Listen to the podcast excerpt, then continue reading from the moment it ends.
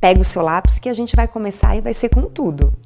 Nunca antes na história desse país houve uma geração que soubesse lidar tão mal com o dinheiro, o que influencia nos altos índices de endividamento. Nesse cenário, o desejo real da nação é manter os boletos pagos e as dívidas zeradas. Muito além de saber administrar, nós queremos multiplicar, então seja a mudança que você quer ver nessa conta. Vamos juntos colocar na ponta do lápis o que você precisa saber para essa transformação. O Na Ponta do Lápis é o mais novo podcast patrocinado pelo Up Consórcios, o novo consórcio. E eu sou a Lorelai Lopes, educadora financeira e head de operações do Up.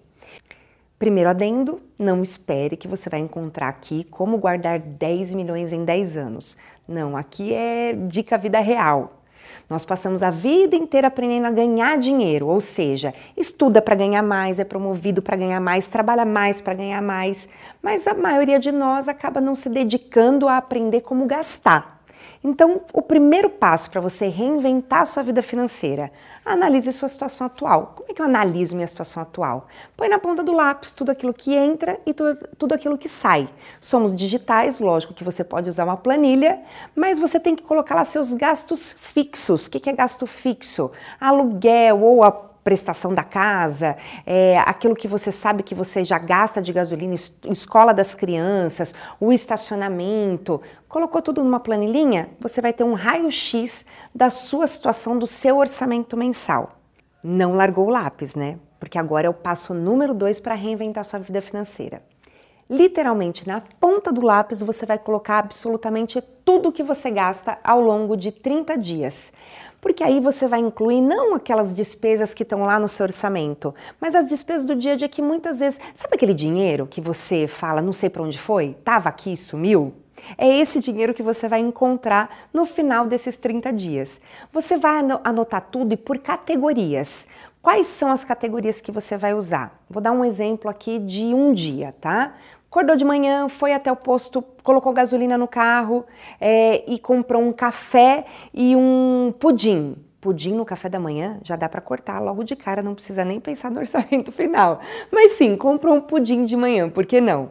Na hora do almoço, você almoçou, comprou de repente um lanche e comeu e tomou um refrigerante. Entre o café da manhã e o almoço, você tem uma categoria café da manhã, você tem uma categoria almoço, porém a sobremesa, o refri, já é guloseima, não faz parte da categoria almoço. Foi no mercado, comprou ali comida para semana, comprou água, é, comprou suco, comprou, enfim, mas comprou também óleo para o carro. O óleo para o carro vai na categoria manutenção, junto com a gasolina que você colocou lá de manhã. Depois no orçamento você vai juntar tudo isso, inclusive com o seguro, para você entender tudo que você gasta com o seu carro. E cada um sabe, lógico, onde o calo aperta. Se de repente seu problema é que você acha que gasta demais na balada, categoriza, cria subcategoria dentro da balada, para você saber onde é que você tem que economizar lá. Enfim, no final dos 30 dias você está preparado para o terceiro passo para reinventar sua vida financeira. O terceiro passo é corte despesas. Acredite, e eu quero falar isso olhando no fundo do seu olho, apesar de estarmos em um podcast. Acredite, você é capaz de cortar 20% das suas despesas. 20% entre essas pequenas despesas do dia a dia e aquelas despesas fixas. Aquela TV a cabo que hoje você só assiste streaming e não usa 10% daqueles canais, 10% acho que eu estou até exagerando. Você vai cortar pelo menos uma parte dela. Aqueles, é, aquele telefone fixo, será que alguém ainda tem telefone fixo? Se você tem o telefone fixo, de repente você está preparado para cortar a linha do telefone fixo. E lógico, e não menos importante, aqueles gastos do dia a dia que pode ter certeza que faz uma diferença gigantesca. Você vai se assustar com aquelas roupas e aqueles sapatos que estão no seu guarda-roupa e que você não usou, mas que você gastou dinheiro com eles. No final disso, você vai olhar para o seu orçamento e vai ver quanto é que você pode separar para cada gasto do seu final de semana ou da manutenção da tua vida. Lógico que você não vai virar um mão de vaca quando você cortar os 20%, mas você está se preparando para o mais importante, que é o passo a seguir. Passo número 4. Gostoso, uma delícia, que é o quê? Colocar os seus objetivos no papel. Objetivo de curto, médio e longo prazo. É só ir lá e encher de papelzinho falando que você quer trocar de carro, que você quer viajar para a Europa ou fazer um intercâmbio? Não, não é só isso. É você pensar no objetivo, você olhar quanto é que ele custa, pensar para quando você quer realizar e dividir, chegar na matemática do quanto você precisa guardar por mês. Lembra que eu disse que você não vai cortar 20% dos seus gastos para virar um mão de vaca? Não, é para direcionar para o teu objetivo, para aquilo que realmente importa para você. E sempre, lógico, não vai ser tudo exatamente do jeito que você quer, ou você pode se surpreender, surpreender e realizar até algumas coisas antes. De repente você vai ter que dar uma esticadinha em algum, vai, pode encurtar um outro que seja uma prioridade maior, mas você tem que encaixar tudo isso no seu orçamento. Lori, peraí, vamos fazer um parênteses.